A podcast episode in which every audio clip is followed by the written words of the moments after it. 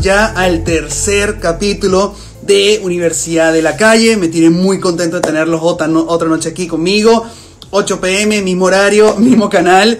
Eh, estamos hoy, eh, bueno, con la gran noticia de recibir un gran amigo de la casa, una persona a quien admiro muchísimo, eh, una persona que que la verdad ha sido para mí casi que pionero en los videos musicales venezolanos, eh, ha sido una persona que he visto su trabajo por mucho tiempo, al cual admiro profundamente, eh, ganador de MTV Award con el video de Labios Compartidos de Maná, ganador del Festival Tribeca Films con su documental Like Water, eh, una persona que nos llena a todos de grandísimo orgullo. Y en cada pieza que hace pues se le ve el cariño, el amor y bueno, todas las ganas que le mete a cada trabajo que, nos llena de júbilo y pasión. Así que eh, voy a continuar ahorita a invitar a mi amigo eh, en este live, mi amigo Pablo Croce. Así que estamos justamente ahora eh, ya buscando para entablar comunicación con él. Tercer tercer live que hacemos esta semana. Arrancamos el lunes con Daniel, ayer con mi amigo Harold y hoy tenemos a Pablo Croce. ¡Eh! ¡No, no, no, no, no, ¿Cómo estás, papito? ¿Todo bien? Nuno, ¿cómo estás, brother? Contentísimo de tenerte, brother. Contentísimo de tenerte aquí. Casi me hace llorar, cabrón, con esa introducción. Gracias, bro. No, estás loco. es, es, la realidad, es la realidad. Ha sido, bueno, hace muchos años que que uno, uno ve tu trabajo y, debo confesarte que inclusive mi video nacional es dirigido por ti, ¿sabes? Mi video favorito en Venezuela es, hecho por ti. Este, cuando tú arrancaste con los videos de Caramelo de Cenuro, eh, yo soñaba en algún momento dirigir un video musical y, ve, te veía a ti y, creo que mucha gente de, mi generación y también muchos grandes realizadores hoy día look up to you en, en muchos sentidos y, y qué genial tenerte acá y qué genial poder compartir contigo esta hora especial y qué bonito hablar un poquito de tu carrera, de tu pasión y de, y de, y de bueno, tu futuro y tus sueños. Chamo, gracias, Nuno. Bueno, también yo te quiero agradecer y te quiero decir que, que admiro mucho tu iniciativa, tu trabajo, lo admiro de una manera increíble, es, impecable. Cada vez que, te, que haces una pieza, brother, te felicito muchísimo. Soy fan de varios de tus videos, específicamente el de Camila que es el matrimonio este en la playa, no me acuerdo el nombre de la canción, pero... Te confieso. te confieso. Ajá, ese es. Qué preciosidad. Yo te escribí algo por Facebook. Me parecía que era un, un, video que, que, rompía la, el molde. O sea, es un video que se va a lo emocional, que no depende de un playback o un performance del artista y no, no, no tiene como ese vibe, ¿no? Sí. Totalmente. Es tan difícil conseguir hoy día, ¿no? Convencer a un artista, por favor, no hagas pleba, que es, es casi que suicida. Es que sí, realmente, ¿sabes? Son muy pocos, quizás referenciales. Eh, y, y, es perfecta canción y la historia y la psicología de la historia, todo fue para mí sorprendente, me encanta. Qué bonito, qué bien.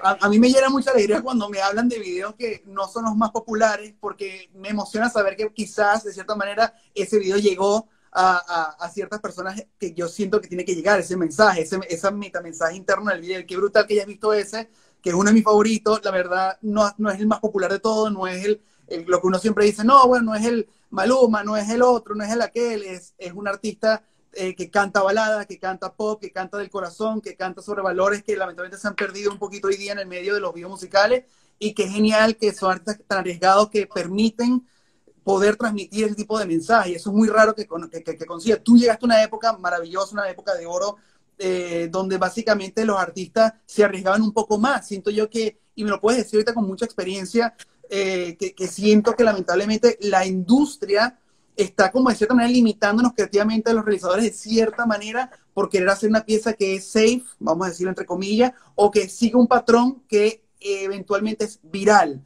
Entonces, cuéntame tú un poquito cuando arrancaste algo que no antes no era tan popular, no había, me imagino que tú me puedes decirlo también de, primera mano, que no había tantos realizadores haciendo videos musicales en, en Latinoamérica, eh, versus lo que hoy que evidentemente hay, hay, bastante, el mercado es muy amplio ahorita de los, de los directores de videos musicales. Esos riesgos que hacían antes versus los riesgos que te permiten hacer hoy día. Bueno, en, en aquella época eh, yo empecé a realizar, bueno, primero, yo empecé como editor. Eh, yo realmente me desempeñé desde el 94 al 2000 como editor. Y prácticamente era el editor de los cuatro, cuatro directores que estaban aquí en Miami, que hacían todos los videos musicales. Y primordialmente em, empecé un poco en, en la, digamos, eh, en la compañía de un director que admiro mucho, que es mi pana, que es el Simon Brand, colombiano, un parcero. Y pues así me, me interesé en los videos musicales y empecé a realizarlos. En aquella época había bastante, de, había bastante libertad. Tú podías proponer ideas que quisieras, pero rápidamente empezó a haber ese tipo de parámetros. O sea, no nos olvidemos que el video musical representa y muestra y, digamos, eh, hace la imagen de un artista eh, que, que, tiene ciertos parámetros, ¿no? claro. No era tan, tan fácil. Yo creo que es algo que ha estado durante toda la existencia del videoclip presente. Pero bueno, eventualmente salen esos unos y otros artistas, canciones y combinación de circunstancias que te permiten realmente abrir el libro de otra manera y escribir toda una historia, eh, digamos, fuera de lo que se llama el parámetro safe, ¿no? Claro, claro. Gráfica o algún proyecto necesita. Entonces yo creo que, que ha existido siempre, eh, Nuno. Así que... No, bueno, y, y qué bueno que también creo que también eh, el cine digital, ¿no? De cierta manera también, no solamente ha, abierto las puertas a mucha generación de relevo eh, y también de cierta manera ha, facilitado el, alto número de nuevos realizadores en el mercado, pero tú tuviste la maravillosa experiencia de arrancar cuando era fílmico. En verdad, hoy día me da risa que yo y mucha gente como hacemos un videoclip de 6 milímetros y es que sí, wow, me fascina. Y para ustedes como que, ay, papi. ahora que vienes tú a descubrir eso. bueno, era, es, la verdad que sí. Mira, mi, primer video lo hice con una cámara rusa que, que es la Bolex. Okay. Es una cámara... De la Segunda Guerra Mundial, ¿no? La Bolex. ¿Perdón? Es la cámara casi que de la Segunda Guerra Mundial, ¿no? De la Bolex. La clásica. De la Segunda Guerra Mundial, una cámara chiquitita, pero yo tenía el magazine de 400 pies que se le montaba arriba. Y todos los videos que yo hice, realmente, en, empezando, fueron en 16 milímetros. Y claro, para mí la transición era, ¿cuándo puedo meter mano en, en, en una filmación de 35 milímetros? Y poco a poco, claro. poco, a poco llegó, tuve la, la, posibilidad y la bendición de, de, de disparar en ese formato que tenía varios condicionantes, ¿no? O sea, una lática de 400 milímetros 400 eh, eh, pies de 35 milímetros duraba como cuatro minutos, ¿no? Entonces, claro, te tenías que dosificar muy bien que filmaba con eso. Y si metías alta velocidad, que es lo que llaman cámara lenta, que realmente consume más película, ¿no?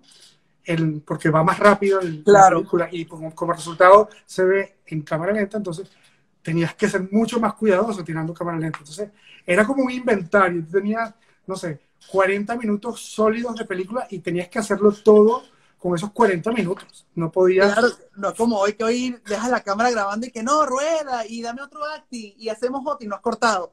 ya era y ya. sí, había, había, un rigor ahí, había. Ciertamente hoy en día es una gran flexibilidad, pero te quería contar que el video musical o sea, esto es algo que quizás en mi transición o en, o en, una época en la que yo quizás empecé a dedicarme a, a, otros géneros, em, empezó a ocurrir. El video musical empezó a morir. O sea, en, en, en, los 1999 empezó un gran apogeo del video musical. en, en, el 2000, 2000 y pico, vino el 9-11, ¿no? El, el, golpe del, que, por cierto, en las épocas en las que estamos hay cierta similitud, todo va a salir bien, todo va a salir adelante, ¿sabes? Yo vi esa época y el, el, trabajo, las filmaciones, todas las industrias todo fue un golpe bastante duro y todo se recupera, todo vuelve a la normalidad. Pero en ese momento salió Napster, que empezó a, digamos, a, a, sacar las canciones de diferentes discos duros y a distribuirla de manera pirata y empezó a ver la revolución digital y las discográficas empezaron a perder muchísimo eh, dinero de, de, de, sus ventas, que eran CDs físicos, por el download. Y, y eso causó que el videoclip, que era netamente una pieza promocional, que la, invertía en el videoclip para contar la historia de la canción y para que se viera en todas las televisoras, ya no era una prioridad y era muy costoso. Entonces preferían ver otras maneras de promocionar la, las canciones, que era por radio, que invertir en un video musical. Y eso fue terrible para nosotros. O sea, para nuestro gremio. Fue un golpe Imagínate muy duro, que hoy en claro. día te digan, ya no puedes filmar por X cantidad de dinero, ya no vamos a hacer tres videos por, por, por artista, sino uno si acaso. Y, y no nos interesa tanto el video musical. Entonces, éramos pocos directores y poco a poco se fue, se fue como convirtiendo en, en ¿sabes? Un, un lugar vacío, pues no, no, no había Claro. trabajo. Era algo que bastante había un extraño. techo, de cierta manera, que era un techo que llegabas allí y, y ahora qué hago, ¿no? ¿Qué hacemos? Correcto. Y gracias, gracias a YouTube este, vino esta revolución digital también. Son ben- bendiciones de lo que fue en algún momento el 35 milímetros, lo que fue la televisión, lo que fue la radio. Cambió, parecía ser nefasto el futuro y de pronto empezó a subir el interés del video musical y se convirtió en una manera en la que discográficas podrían, podían capitalizar y tener cierta monetización. Y eso alimentó una industria que gracias a Dios hoy Está en en día está súper claro. pujante. Claro. Digamos que hoy en día puede que haya cinco a seis veces más volumen de, de video musical y eso es fabuloso porque el trabajo que has estado haciendo tú, el trabajo que, has- que ha estado haciendo Daniel, que ha estado haciendo Marlon, que está haciendo todos los parceros de 36, ¿sabes? Eso es fabuloso. O sea, el auge y el pujo es una época de oro de los videos musicales.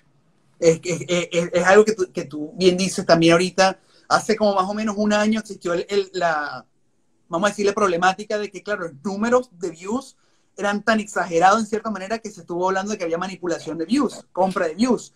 Y por ende YouTube tuvo que restarle la monetización un poco al tema de, los de, de las reproducciones por YouTube y la gente comenzó a generar un pánico, así como que, wow, entonces ya no va a haber tanta inversión en los videos musicales, sino más bien va a decaer.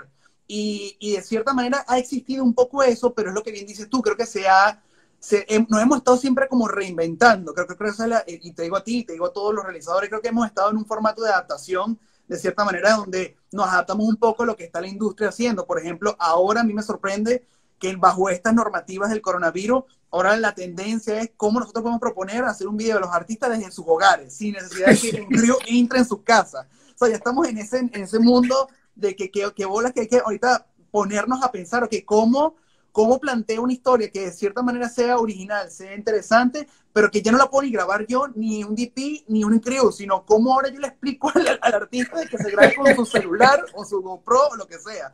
Entonces es interesante cómo, cómo los videos musicales siempre ha sido un género dentro de todo, siempre evolutivo, siempre es muy experimental, pero siempre ha sido muy evolutivo y creo que gracias a, eso tú experimentaste mucho, muchos géneros, abarcaste muchos estilos de filmación, a, hiciste proyectos, por ejemplo, tú has hecho un video que a mí, me encanta muchísimo, eh, que fue el, de Juan Gabriel, tuviste la, una oportunidad de hacer un video de Juan Gabriel. Sí, es verdad, ese, ese fue un video, fue precioso ese video. Esa fue mi primera, mi segunda oportunidad de filmar en España. Eh, filmamos en Toledo y pues quedó precioso porque se juntaba increíble, el clásico de Juan increíble. Gabriel. Juan Gabriel es, es, un dios realmente, artísticamente, musicalmente, que en paz descanse. Eh, y bueno, el Toledo que conoce Toledo, Toledo es un lugar. Tú pateas la cámara y te queda bien. Más, exacto, lo que yo decía, Toledo y Nueva York. Tú le das claro. así la cámara, así como una ruleta, y donde caiga, ahí está perfecto. Increíble, sí. Tú, tú hiciste inclusive un video de San Luis en Nueva York que a mí me fascina. Que inclusive la canción es preciosísima. ¿Cuál sería? ¿Dónde estabas tú? Ajá, ¿dónde estás tú? Que me parece lindísimo. Este, y cómo lograste, de cierta manera, como aislar un poco la ciudad de los artistas, a pesar que ellos eran parte de la, de la ciudad. A mí, a mí, no sé si soy yo que me, me, me fumé esa, pero metafóricamente me, me sentí mucho que, que, era un tema muy personal. Este, y a pesar de que viene una ciudad tan caótica como lo es Nueva York, se sintió de cierta manera como vacía con la canción y ellos cantando sí. en, el, en, el, medio de la ciudad. Me parece que era sí, como sí, una ciudad muy, muy linda que tú generaste allí. Y que es difícil. Por aquí preguntaron cuál es el nombre de la canción de Juan Gabriel y se llama... Eh, Inocente, Inocente, pobre amigo. ¿no? Exacto, Inocente pobre amigo. Coño, no, Aluno, papi, papi, haciendo la tarea, haciendo la tarea. Mira, por cierto, cosa que la gente no conoce, eh, por ejemplo, tú grabaste grandes videos como fue el mítico torero de Chayanne, ¿correcto? Eso, es un video que ha generado de todo, o sea, mucha gente en esa época dorada de, de, los videos de Chayanne este, sale con este video que fue un golpe durísimo al medio, que todo el mundo, wow, la gente hablaba de torero, torero, o sea, había memes, había parodias, había de todo, y qué brutal que formas parte de cierta manera de, de esa cultura pop eh, latina, ¿no? Al fin y al cabo la gente asocia torero y, y, sabe cómo es el video, sabe cómo es la canción, sabe la imagen de Chayanne, y eres parte de eso, cómo te sientes de generar piezas que se mantienen vigentes hasta el día de hoy y, y son historias son referencia. No, me encanta escucharlo, Nuno, la verdad, de parte de ti y tener un poco esa, esa impresión. A veces uno no se le tiene suficiente tiempo a pensarlo o, a verlo de esa, de esa forma, pero definitivamente cuando dijiste es mítico, es que fue para nosotros mítico, fue una, tú sabes, las filmaciones son, son batallas en el buen sentido de la palabra, donde haces hermanos, haces familia. Totalmente. ¿Sabes? Ah, creas anécdotas, aprendes, ¿sabes? A veces llora, a veces sufre, eh, pero siempre con un propósito primordial y es poder compartir la música y tu visión, ¿sabes? Y la, la idea que tienes en la cabeza. Esa es la parte de las partes que más me gustan a mí, de haberme imaginado una escena o una situación, una circunstancia y de pronto, ¿sabes? En, esa filmación yo llegué al, comedor de, a la hora de almuerzo eh, y María Inés Vélez, que era mi productora, me, me, llevó y yo dije, bueno, ¿y, ¿y, por qué estamos comiendo aquí en este comedor con, con toda esta gente? Se me dicen, porque eran como 180 personas entre crew y, y extra. Entonces, ella me dijo, eh, Pablo, este, estos somos nosotros. Y yo, ¿what? ¿Qué es esta gente? ¿Qué, bueno, ¿Qué estás hablando? Claro, es algo que, como no sé si lo comparte, pero como director te clavas a veces en la, en la visión. Y claro, los productores tienen que darle soporte y ejecutar y a veces no estás tan consciente, lo cual es, es bueno, ¿sabes? Que no estés tan consciente porque paradójicamente nuestra posición es egoísta, o sea, nosotros tenemos una visión, tenemos que defenderla y, y, y, es antagónica a la que hacen los, los productores que tienen el control del, de cuánto alcanza con el presupuesto y todo lo demás. Entonces, eh, es, eso fue un...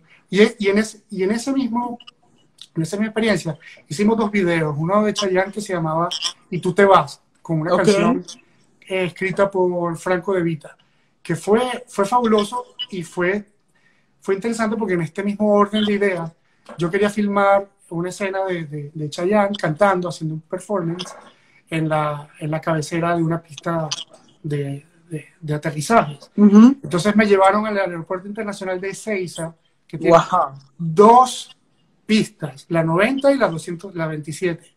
Entonces yo quería ver si podía filmar la cabecera y eso fue toda una movida que incluía las autoridades, que incluía este, aeronáutica. qué, precio! Y entonces me, me, veo yo en la cabecera de una de las dos pistas que me dicen, bueno, si hay alguna emergencia, tienes que quitar tu cámara y la grúa y todo esto porque necesitamos la pista. Entonces, claro, yo veo las lucecitas que de, aproximación que tiene la pista y, y con, tiene que haberte pasado en algún momento que yo haya preguntado, oye, ¿y esas lucecitas se pueden prender? sí, sí, pues con el radio, el, el, autoridad habla con la pista, con la torre de control y, y me dicen, no, sí se pueden prender. Entonces veo que la empiezan a prender con facilidad ¿no? Me las prenden. Ajá. Y, y, entonces empiezo a sentir, coño, la pueden hacer como al ritmo, como cuando yo le dé el... Ay, ay se te prendió el bombillo. Claro. Entonces, poco a poco, ese shot empezó a crecer y terminamos con un wet down y con, con un wow. en la pista y con autoridades y todo ese tema, ¿no? Entonces, claro, es, es una visión un poco eh, exagerada, yo estaba dispuesto a hacerlo un poco más austero, pero, pero como me iban dando la licencia y, también ayuda mucho que Chayanne lo querían mucho en Buenos Aires, entonces lo, estaba como bastante agrandado. Muy servicial, eso es lo bueno, trabajar con que lo Todo lo que fuera por Chayanne. Claro, claro. Fue muy Llegas tú y te una cachetada, pero llega Chayanne, por favor, la ciudad, toma la ciudad de la ciudad. ¿Quién eres tú? No, no, no. no. Mira, tú dices algo muy cierto y es que o sea, uno, lamentablemente, uno, somos, como, somos, como, dos personas, la persona pre el rodaje y la persona durante el rodaje, ¿no? Al fin y al cabo, uno tiene como esa, esa, esa responsabilidad un poco egoísta de pelear siempre por lo que tú, te, lo que tú quieres ver enfrente de la cámara. Y, y, la gente siempre se pregunta, pero oye, ¿cómo, cómo haces para lidiar mucho con, con el tema de conversar con amigos que tú conversas del día a día a pelear como director el día de rodaje con la misma gente que tienes una especie de amistad fuera del set, ¿no? Y de entre tantas cosas, Maite, mi socia, creo que la conoce, la, la, la, novia de, de Citro, eh, ella dijo una cosa muy importante que dice, eh, lo dijo un momento, no lo he vuelto a repetir porque no le conviene, pero me dice, al fin y al cabo, uno, como todos los directores, tienen que pedir. Su trabajo es pedir y pedir para que quede mejor la pieza. Y uno como, como producción, uno tiene que ver cómo puede atajar esas ideas y aterrizarlas. Uno puede ponerse bravo porque los directores siempre están pidiendo, porque más bien el buen director es el que pide. Me explico, si uno, si uno llega a pedir, uno, uno de cierta manera se, se, vuelve como conformista, se vuelve, no, no mediocre, pero se vuelve como una persona que está sencillamente haciendo una tarea. Y creo que nuestra responsabilidad, si somos realmente apasionados, es siempre ver cómo las cosas van mejorando y cómo pueden ser mucho más grandes. Como tú dijiste ahorita la pista, viste lo de la luz y dijiste, hey, aquí hay algo. Esto puede ser mejor que lo que ya es. ¿Cómo puedes hacer como director siempre para hacer que las cosas sean más grandes y más lindas aún? Qué bella, si que está lanzado de flores. qué bella. Oye, es, es, muy cierto. Y, y, yo, digamos, yo evolucioné un poco de la parte de, de dirección y también pasé a producción. Y de muchas oportunidades recibí amigos acá en, en Miami. Les hice un poco la... El service. El service de producción y el soporte como executive producer. Y, y, y, no me, y son cosas que, que, que, que, o sea, me gusta mucho la, la parte de producción porque la veo muy tangible y la puedo manejar y resolver, pero pre-resuelta para, para el director. Y yo creo que ella tiene toda la razón. El trabajo del director es pedir, pedir para su visión.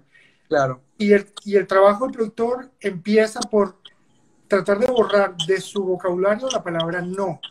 gracias, totalmente, gracias. Porque sí se puede. Entonces, claro, cuando yo lo veo del otro, desde la otra parte, y, tengo, tengo un, querido amigo Álvaro Quevedo, no sé si se conectó del Perú, que, que, ha venido varias veces a hacer aquí algunos comerciales. Y me encanta escucharle porque es que él nunca contempla nada de producción.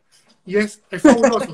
Entonces yo, yo recibo la bola y digo, tengo que poder darle la vuelta. Y antes de decir un no, digo, no puedo decir no, déjame darle la vuelta y podemos hacer esto, podemos hacer aquello. Y me ayuda mucho tener años trabajando como director porque sé, ¿sabes? Sé, cómo clicarlo y sé cómo ayudar a dar ese soporte, pues, pero de una manera creativa, ¿sabes? O, sugiriendo opciones. Entonces, yo estoy totalmente de acuerdo y, yo creo que es así. ese es el mejor equipo porque así todo va para adelante con el mismo objetivo. Totalmente. Yo arranqué también haciendo producción. La gente no conoce mucho esto, pero yo arranqué mucho haciendo producción sin carro, a carreto por puesto, irte a tocar en casa en casa con 19 años y que por favor, buena, mi nombre es Nuno Gómez, vengo una casa productora llamada de Murmovie, me gustaría hacer eh, una fotografía de su vivienda porque creo que queda perfecto para un comercial. Y así comencé a, a conseguir locaciones con 19 años. Y pasa el tiempo, me lanzo director y evidentemente tengo como una filosofía de trabajo en mi empresa de que yo no acepto gente llamada doctor no. Esa gente que le digo doctor no, que te dice no, no, no se puede, no, no quiero, no, no, no, brother, me dices no y aquí está la puerta. Muchas gracias este, por haber venido, pero no, no, no, necesito a esa gente así. Yo soy una persona que me gusta, que más bien, ok, no, pero puedes decir, vamos a evaluarlo, vamos a investigar. Eh, ¿Qué sucede si? Y si te planteo esto, ¿qué pasa si piensas, sabes? Dame posibilidades, porque siento que uno viniendo de esa área de producción, uno se le abre la mente y de cierta manera eh, Fincher decía una cosa muy, muy cierta y es que uno tiene que pasar por todo el departamento para poder en verdad exigirle de la mejor manera a tu jefe de departamento. Claro, o sea, puedes venir directamente a ser director y decirle, quiero una ballena que vuele y diga hola. ¿Sabes, brother? Eso no existe. ¿Cómo que no existe? Cuando pides, estoy argumentando dentro de mi cabeza que puedo lograr pedir eso porque sé que hay posibilidad de conseguirlo. No porque estoy lanzando una locura y que consígueme una aguja en un pajar, ¿sabes? Este, y con lo que tú dices, algo muy cierto, y una de las preguntas que te quería hacer el día de hoy, eres de los pocos directores todavía que la cabeza funciona como director y productor al mismo tiempo en el set. Yo por lo menos, ok, yo puedo producir, pero yo tengo a Mighty, en mi equipo de producción que me hace el service, y mi cabeza está dedicada directamente a dirigir. Pero tú eres de los pocos directores también que hoy día en el set cumples ambas funciones, ¿correcto? Sí, es cierto, es cierto. no, no, es, no es ideal, ¿sabes? No, porque pierdes el beneficio de tener la, fricción con, con, con, el productor. Pero, pero sí, y, y es bastante, lo, lo, he, lo, he, estructurado de una manera, ¿no? Eh, preproduzco intensamente y consigo siempre a alguien que me pueda ejecutar la producción bajo ciertos parámetros que luego entonces tiene que conseguirse con el director. El director entonces el día de rodaje, yo como que pongo todos los ingredientes en el, en el, en el lugar a la mano de una persona que me pueda ayudar y luego entonces ejecuto la dirección. Pero no, no siempre, no, no, no funciona, es, es, difícil. Es, es, estresante, ¿no? O sea, solo sí, solo lo, lo mejor lo hago cuando el, el vídeo que he hecho en esta oportunidad tienes solamente performances o principalmente performances, porque ya la parte de un performance es bastante más controlada, claro, porque tienes que llevar una continuidad de, una, de un guion o tienes varios personajes. Claro. Si tienes que hablar con un actor o con una actriz, tienes que ponerte uno a uno con ellos y que el resto del tema se resuelva, porque eh, ellos necesitan de ti para, para eso. Pero ya con, con, un artista experimentado que sabe qué hacer con el, con el playback, que necesita solo saber dónde está la cámara o algunas cosas, es un poco más, más loable, un poco más, más dado. ¿Mm? Aquí voy a aprovechar que, bueno, hoy, el día de hoy, a todas las personas que están conectadas, muchas gracias por todos los comentarios, por estar con nosotros hoy conectados en, en, en Universidad de la Calle. Y es una dinámica muy linda y me han hecho muchas preguntas para hacerte durante este live que tenemos, que llegamos ya a los 30 minutos. Así que es impresionante como una hora suena grande, pero hablando entre colegas, el, tiempo pasa así. Pasa súper. Yo voy a aprovechar justamente para hacerte las preguntas que me hicieron.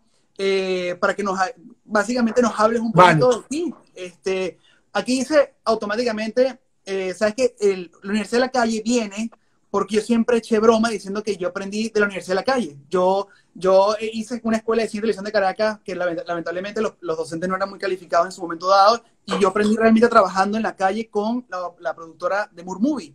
Yo trabajé mucho, tenía 19 años y comencé a, recoger excremento de perro en, las filmaciones, cargando las bolsas, las bolsas de hielo para el catering, eh, consiguiendo casa en carrito por puesto. Y poco a poco yo lo que hacía era quedarme al lado de, la cámara y ver cómo los directores dirigían, cómo producción producía, me enseñaba a través de la producción, comencé a escalar poco a poco y de ahí viene la Universidad de la Calle.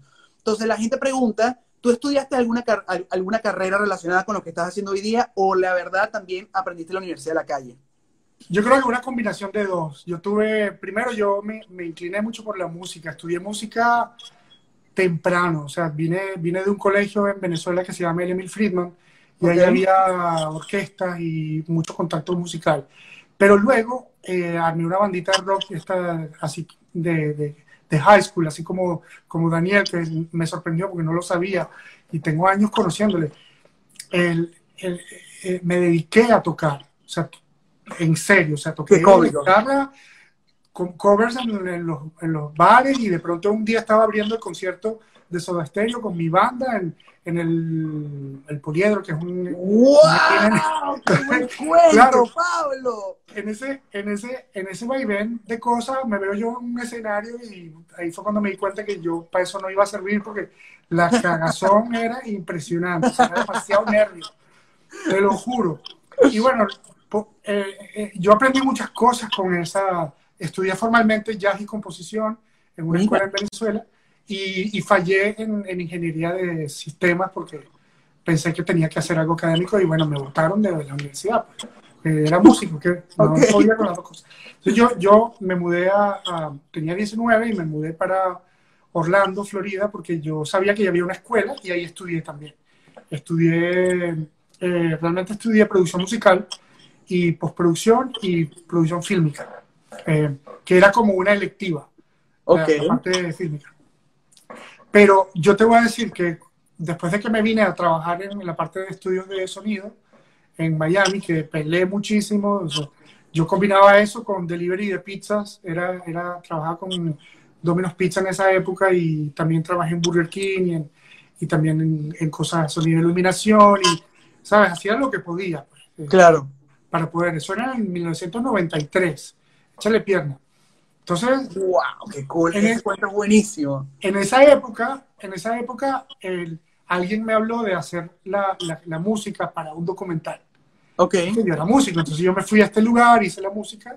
Este, Y estos tipos me dijeron que el, el editor se iba, que se iba para Venezuela, que si conocía un editor. Entonces, claro, yo estaba súper interesado y les dije, mira, me enseñaron a editar linealmente, que era con, con cassettes, con VHS, y me enseñaron un poquito de Pro Tools y de cosas digitales, y en esa época les dije, bueno, mira, mientras tú llenas la, el puesto, si quieres yo me leo los manuales y me pongo a editar. Qué cómico. Y, y, y monté, monté un montón de cosas digitalmente en aquella época, eso es antes del Media 100, eso era cuando Premiere era el, Premiere fue el, pionero. y no funcionaba muy bien, era muy difícil. O sea, e, era, tenías 3 gigabytes eh, de, discos y eso era así inmenso. Claro. y todo era, era así como muy, muy, muy, limitado comparado con hoy. Entonces, bueno, ahí empecé a aprender de la calle. Porque siempre aprendí de la calle, pero en ese momento tenía que ver cómo, cómo hacían las filmaciones. Eh, apareció el señor Simon Brand y me, me dio un videoclip y me, bueno, el videoclip me lo comí, ¿entiendes? Porque tenía mucha arritmia de mi, de mi estudio musical y cuando lo apliqué a imágenes, ¿sabes? Fluía muy bien, fluía el ritmo, ponía acentos y cosas. Entonces nos no fue muy bien en esa relación y fue cuando empezó a observar cómo él hacía en sus rushes, en sus tomas, cómo repetía, cómo ponía la cámara y luego viendo las filmaciones empecé a agarrar todo esto. Luego fue calle, calle, calle, está hasta pues. Qué genial, Aquí casualmente hablaste un poco sobre, sobre el inicio eh, y mucha gente me preguntó eh, simultáneamente, distintas personas, realmente, ¿cuál fue tu primer trabajo en un set de rodaje como director y como una persona espectador? O sea, como que llegué a un set, no soy director, pero esto me atrapó, o sea, llegué a un set y esto se volvió mi adicción, por así decirlo. ¿Y cuándo fue el primer video que te diga, mira, eh, fue mi primer video como director? Quizás no fue el más popular, quizás la gente no lo conozca, quizás un pasado oscuro, pero ¿cuál fue ese primer gran video? Pues, mira, fue, una transición, es muy difícil. Fue muy difícil para mí salir, como transicionar de ser un editor, porque editaba muchas cosas, y sobre todo videos musicales, y ponerme las botas y aventurarme. Entonces, hice un video para un amigo que tocaba conmigo en la banda en los años 80 y pico, 86, 87, y que él tenía otra banda después de que yo me había ido al país en Venezuela. Se llamaba La Lapa Mariposa, era el, grupo. Y con eso, él me dio una canción y con esa canción yo empecé a hilar cómo filmaba este music video. Y compré la Bolex, que me costó muchísimo dinero para mi economía en ese momento. Era como que, o sea, puse todo en una camarita. Fuiste, fuiste y, me fui como a, a, la bruta a filmarlo. Entonces filmé, filmé esto, lo, fui a, después a Venezuela a filmar el playback de ellos y, y poco a poco. Eso fue bastante duro, pero es que tiene, tienes que montarte las botas y echarle para adelante a lo que quieres, ¿entiendes? Porque solamente lo puedes hacer tú, no lo hace nadie por ti. Entonces, bueno, cambiar un poco. Evidentemente, estás de cierta manera un poquito solo, eres tú contra el resto del mundo. Casi que tú produces, escribes, dirige, edita, coloriza, todo. y, entonces empezaron a ayudarme. Ahora, luego, eh, mi primer video así, pues, luego, luego fueron varias codirecciones.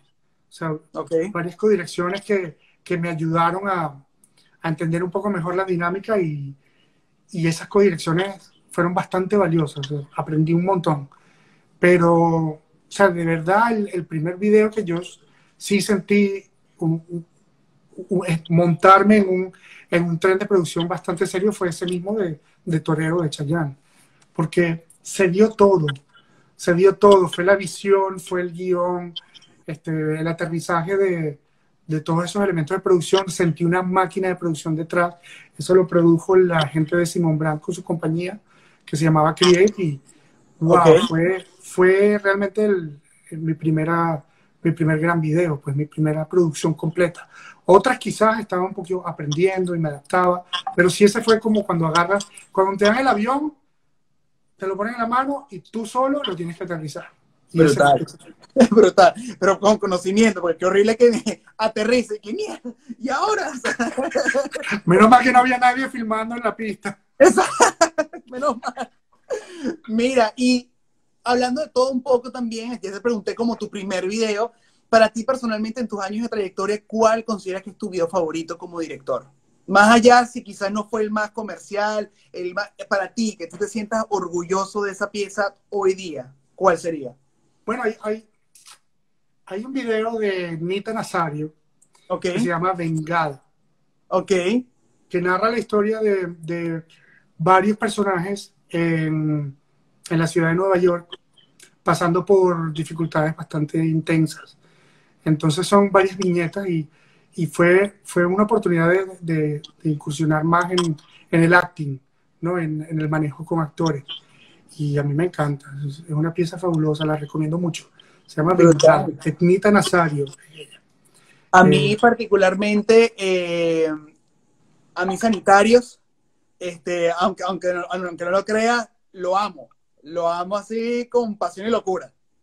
Bueno, sanitario fue un, bueno, sanitario fue divertidísimo. Déjame Me imagino que tienes anécdotas, pero por lo quieren ese video, ¿no? bueno, ese video, ese video nos dieron la, oportunidad de cerrar todo un, un piso de un hotel para, para, para, realizarlo.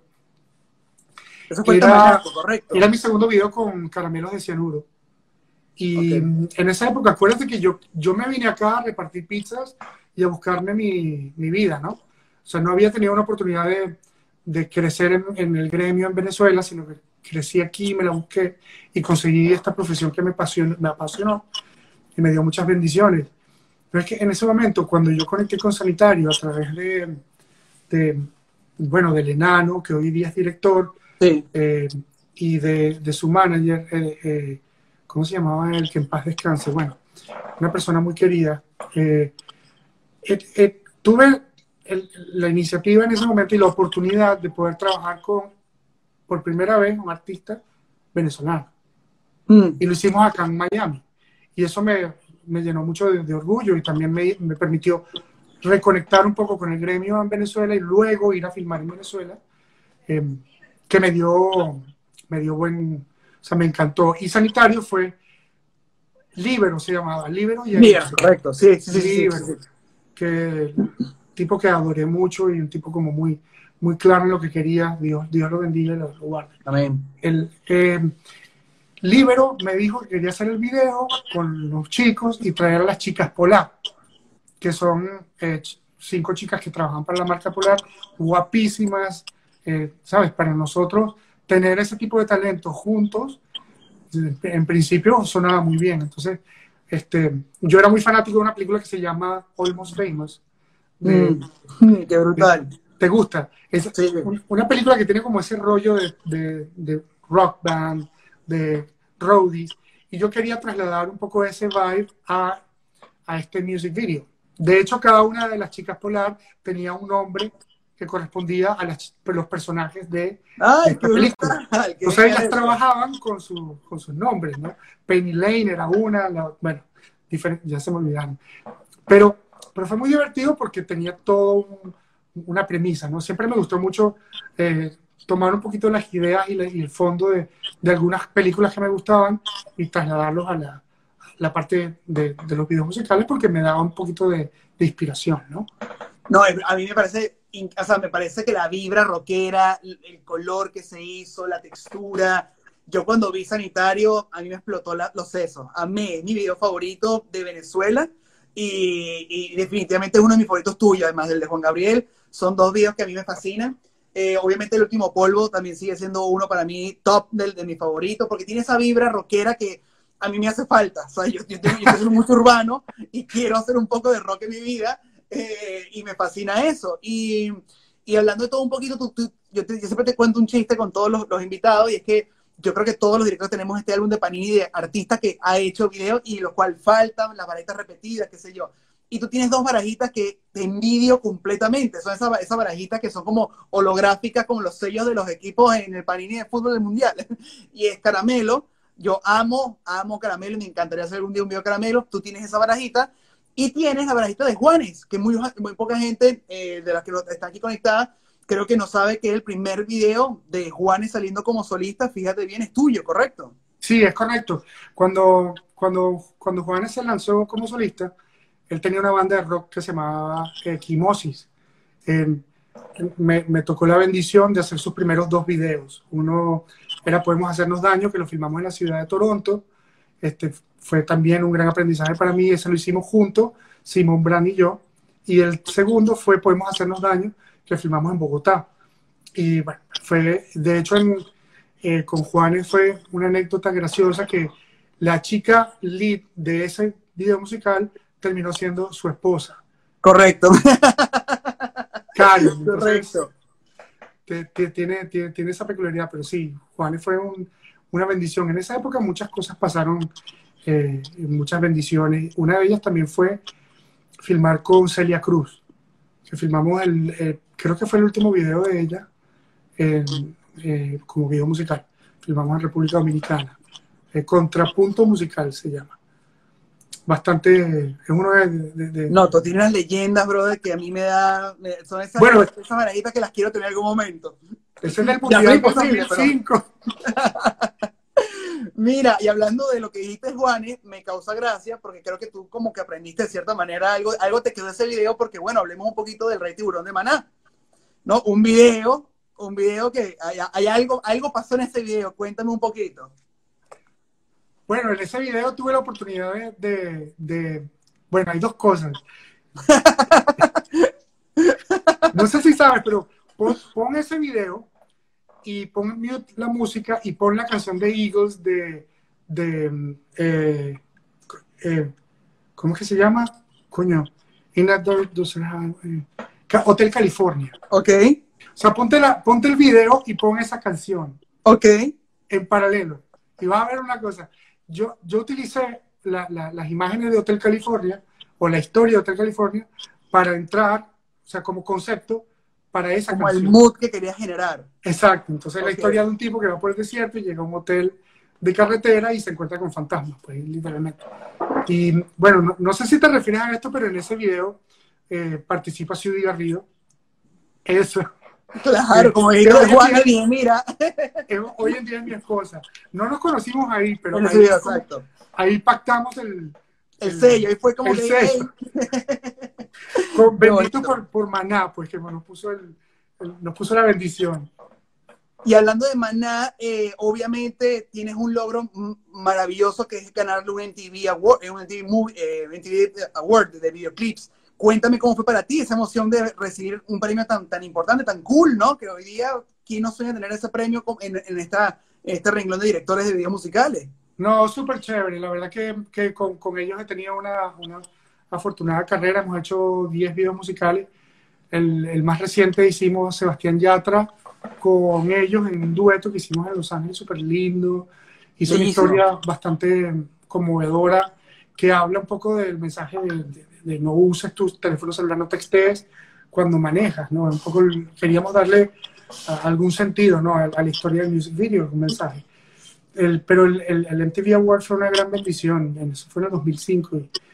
Y, yo no pude ir a la, al, al, evento en, en México, pero sí, pues seguido al, habernos ganado el, premio, me llamó Fer, me dijo, cabrón, no, super logro, super aquí logro. lo tengo en mi mano. Qué orgullo, papá. Qué orgullo. Fue, un, gran orgullo.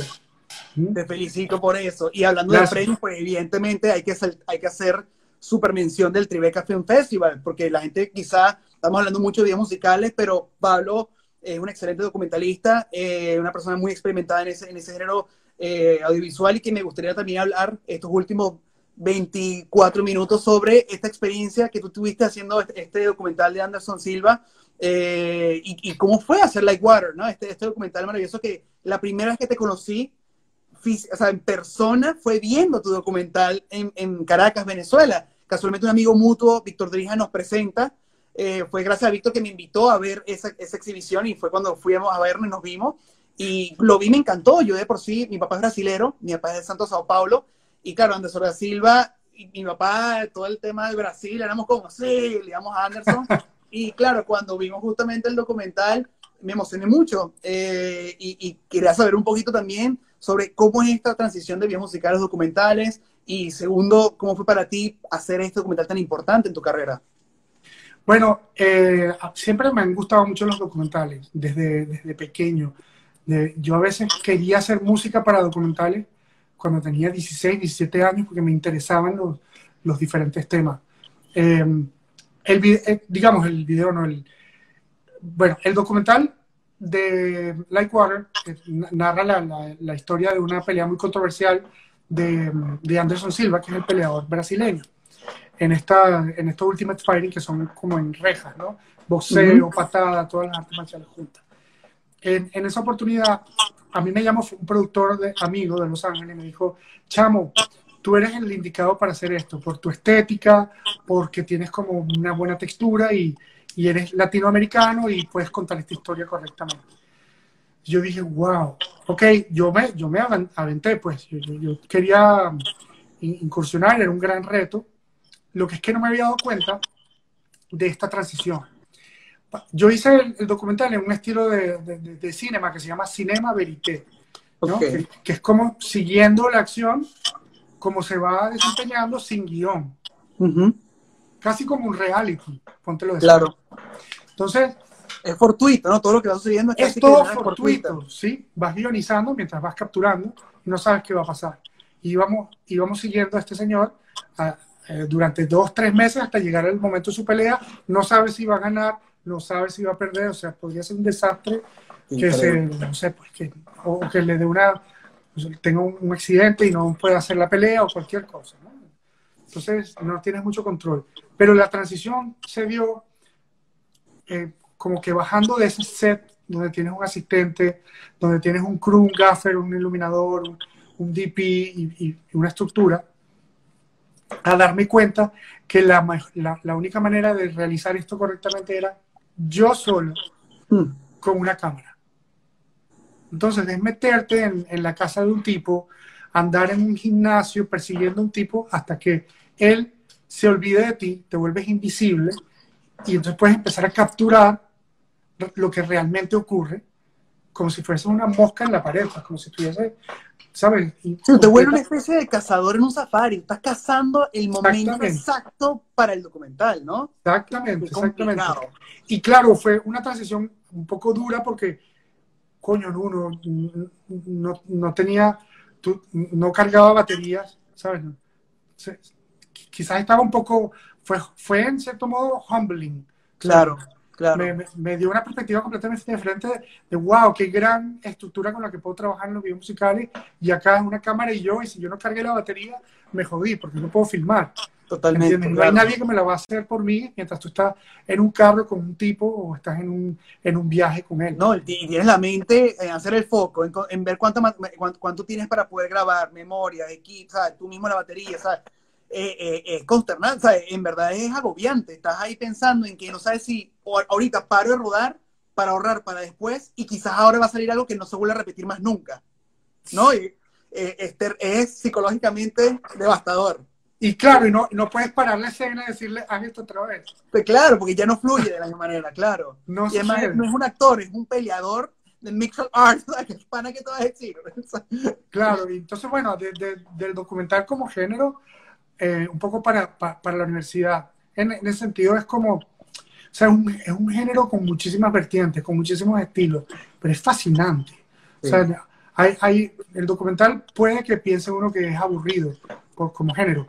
No, todo lo contrario. Y hoy en día hay un gran auge y, un, y una gran crecida por, por, los documentales, ¿no? Entonces, hay documentales como Apolo 11, no sé si lo has visto en uno. Sí es fabuloso la cantidad de pietaje, la cantidad de cámaras de 35 milímetros y 70 que tú ves, que tú dices, que pusieron estos tipos en todo NASA. Es increíble. desquiciante, en verdad. Em, hay un documental que me, me, gusta mucho que se llama em, In Search of Sugar Man. ¿Cómo se llama? Es ganador del Oscar. Eh, In Search, Searching for Sugarman. Ok. Searching for Sugarman. Y es fascinante porque narra la historia de un músico eh, en Estados Unidos que montó una banda, que, que, tocó, que grabó un disco y sacaron el disco y vendió seis copias. ¡Wow! Y fue un flop. Y parece que una de esas copias se la llevó alguien para Sudamérica, perdón, para Sudáfrica. Ok. Y, y él tenía como unas canciones de protesta que compaginaron muy bien con el no al apartheid y la pelea racial de Sudáfrica y el tipo se volvió una mega estrella. ¡Wow! En Sudáfrica. ¡Qué buena premisa! Pero él nunca lo supo. ¡No! ¡Qué buena premisa! ¡Qué Entonces, es, es, un, es, fascinante. Yo no, no voy a decir más para no joder el. Ok, ok, para no spoilear a la gente. Okay. Para que lo puedas disfrutar. Yo de los mejores que he visto últimamente, no sé si lo has visto, está en Netflix, llamado Don't Fuck With Cats. Coño, es fabuloso. Es increíble. Lo yo, vi los yo lo... cuatro seguidos, no paré. No, no, a mí me, a mí me consumió, o sea, me parece que digno de una película de thriller así medio Fincher, alucinante. Hacer esa adaptación en, la, en película es una locura para hacerlo. Pero eso es lo mejor que he visto. Ahorita la gente me está recomendando ver Tiger King, no lo he visto, pero lo quiero no ver. Lo he visto. Pero la voy a ver a ver qué onda. Padre, ya me quedan pocos minutos, pero quiero aprovechar justamente eh, para hacerte una pregunta muy bonita que alguien me hizo y que creo que es importante para todas las personas que están arrancando en este medio visual. Y dice, ¿cuáles son las tres pilares fundamentales que debe tener un director? Para ti en lo personal. Pues mira, esto es una realidad. Los directores vienen de diferentes tipos de castas, ¿no? Hay unos que vienen por el lado del teatro, son muy eficientes con los actores, con el papel y los guiones, y llegan a dirigir películas por esa vertiente. Hay otros que venimos quizás por el lado de la edición, por el lado de las manos ya en el set, que, que yo creo que es otro tipo de casta, ¿no? Y se, y, se, y, se, y se encuentran. Yo pienso, sinceramente, que tienes que hacerte muy bueno en alguna de las disciplinas que, que te gusten y que, te, y que domines. O sea, si sientes que, la, y recomiendo muchísimo la edición, o sea, yo estoy de acuerdo con, Totalmente. creo que lo hablabas, creo que era con Daniel. Con Daniel, sí. Él decía que todos los directores deberían ser editores. Totalmente. Yo estoy supremamente de acuerdo. Ahora, todas estas vertientes se unen en la edición. Y, y, complementando un poco ese concepto, fíjate, la edición, y yo estudié edición con el, con el editor de una película que se llama Apocalipsis Ahora, que fue como, como, como me, me, me introduje en, wow. en, esa parte más, más, más, más dura de, de la edición. La edición es la única disciplina en los moving pictures y las películas y lo que nosotros hacemos única. Digamos que en la composición de la imagen tenemos arte, tenemos un bagaje de, de, artistas plásticos que han hecho y han estudiado la composición, los puntos de interés. En la parte actoral tenemos el teatro y el teatro que viene desde Grecia y, y tenemos la parte musical, las partes de ópera, ¿cierto?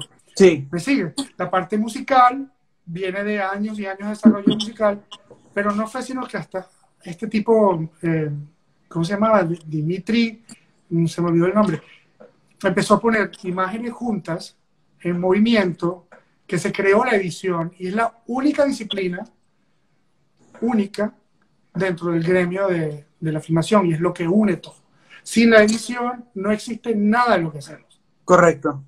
Entonces yo, yo recomiendo que uno de esos tres pilares sea Tiene que ser dominio de edición, editar, claro. Sí, porque ahora que lo puedes hacer con tu computador muy fácilmente, ese es el camino. Luego, si vienes un poco de actuación o de escribir o de fotografiar, etcétera, eh, los complementes, pero que busques el centro en la edición. Y te pregunto ahorita para las personas que están en casa, que son personas eh, que con ganas de crecer, ganas de hacer cosas maravillosas, salir a la calle y comerse el mundo, este, justamente, ¿qué es lo que le puedes dar ahorita como recomendación a estos cineastas nobles, a estas personas que quieren eh, emprender, hacer lo que hacemos tú y yo después de esta crisis del coronavirus? Eh, y sin pensar en la crisis del coronavirus, pensando en sencillamente, ¿qué pasa si me gradúo, salgo a la calle y quiero convertirme en director, bien sea de documentales o de videos musicales, de comerciales, lo que tú quieras? ¿Qué sería el mejor ejemplo que le dices a estas personas? Bueno, yo creo que, fíjate, el... hay dos cosas, ¿no? El equipo de fútbol tiene delanteros, últimos hombres y arqueros, ¿cierto? Eh, pero para el director en específico, la mejor recomendación es, si tienes algo que te inquieta, algo que te, te, te gustaría ver realizado, lo tienes aquí en la cabeza, agarra lo que puedas. Una cámara, y hoy en día está muy accesible, lo puedes hacer con tu teléfono. Y filma eso y edítalo en tu, en tu ordenador y míralo. Y ese es el primer paso, no hay otra alternativa. Luego será una Alexa, luego será un, no sé, pues, 35 milímetros, 16 milímetros que está regresando. Yo estoy sintiendo que eso parece que viene de vuelta. Em, luego serán mejores, más grandes las cosas, pero esa inquietud tienes que poder drenarla con la herramienta que tengas a la mano. No esperes tener que llegar a un lugar para hacerlo. Puedes hacerlo de tu casa con algo muy sencillo. Y eso yo creo que es un primer paso. Y para los que son eh, último hombre y son eh, arqueros, ¿sabes? Es, sí tiene mucho mérito dedicarte a una profesión, porque en muchas ocasiones conseguí editores que eran transicionados, estaban transicionando, que estaban editando pero querían ser director. Entonces, es muy bonito dedicarte a editar y eso me encanta. O sea, yo la paso increíble solo editando. Pero también si eres asistente de dirección, puedes ser un profesional en la asistencia de dirección y crecer muchísimo. Puedes ser un, production designer, puede ser un, executive producer. Este, esos son parte del equipo y tienen que estar, porque si no, nadie llega al mundial. Todo sería para abajo. Mm. Pablo, muchísimas gracias. Se te quiere, se te admira muchísimo. Qué momentazo este live. Lo he disfrutado un montón. Creo que todas las personas aquí también. Gracias por tu tiempo, por tu conocimiento, por tu buena onda. Y bueno, hay que repetir esto en un futuro más adelante y hasta en persona con un café en mano. Claro que sí, mi brother. Te quiero mucho. Gracias. Gracias por las bendiciones, gracias por el tiempo, gracias porque me permites hacer un aporte a todos nosotros que estamos en casa. Tenemos que estar en casa, tenemos que cuidarnos, esta vaina está seria y todo va a pasar. Es una, una vaina momentánea. En el 9-11 fue igual. Fue una cosa que nos enseñó muchísimo, pero que todo luego se normaliza y todo vuelve a su normalidad. Entonces, quedémonos en casa, aprovechemos para estudiar y para crecer. Gracias por la oportunidad, Minuno. A, a ti, Pablito. y a todos. Hasta luego. Gracias chicos por el día de hoy. Ya vamos a terminar. Tercer capítulo, Pablo Croce. Mañana venimos con Juan Pablo Valencia. Universidad de la Calle. Gracias a todos por asistir. Los quiero mucho. Muchas bendiciones. Stay safe.